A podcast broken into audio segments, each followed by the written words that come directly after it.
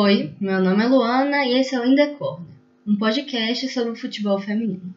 A UEFA Women's Champions League acabou e o Barcelona finalmente conseguiu levantar o troféu, depois da vitória de 4 a 0 em cima do Chelsea. A final foi em Gotemburgo, mas jogar em casa não foi uma vantagem para as jogadoras suecas Magda Eriksson, Jonna Anderson e Cecília Musovic, que estavam todas no time inglês. O Barcelona conseguiu abrir o placar na primeira tentativa de ataque.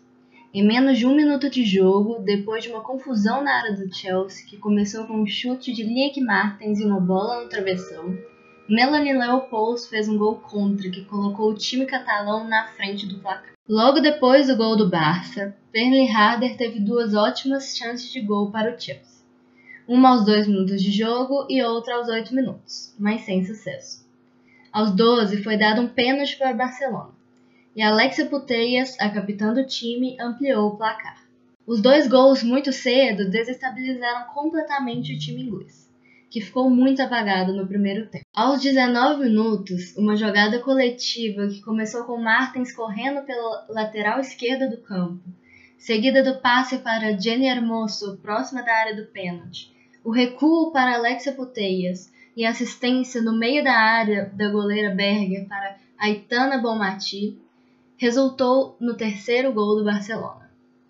Aos 35 minutos, Caroline Graham Hansen marcou o quarto para o time catalão, com direito à assistência de Liekmar. Aos 40 minutos, Harder teve outra oportunidade. Um chute no canto que foi defendido por Sandra Pons. Aos 45, Gi tentou o gol de falta mas a bola também foi defendida por Pães. O segundo tempo foi mais parado. O Chelsea teve outra boa chance com Harder, mas nenhum gol foi marcado. O jogo acabou e as jogadoras do Barcelona comemoraram como nunca o primeiro título da Champions League, tornando o time catalão o primeiro a conquistar a Champions masculina e feminina. Apesar da derrota, o time inglês saiu como o segundo melhor da Europa o Chelsea teve uma trajetória incrível.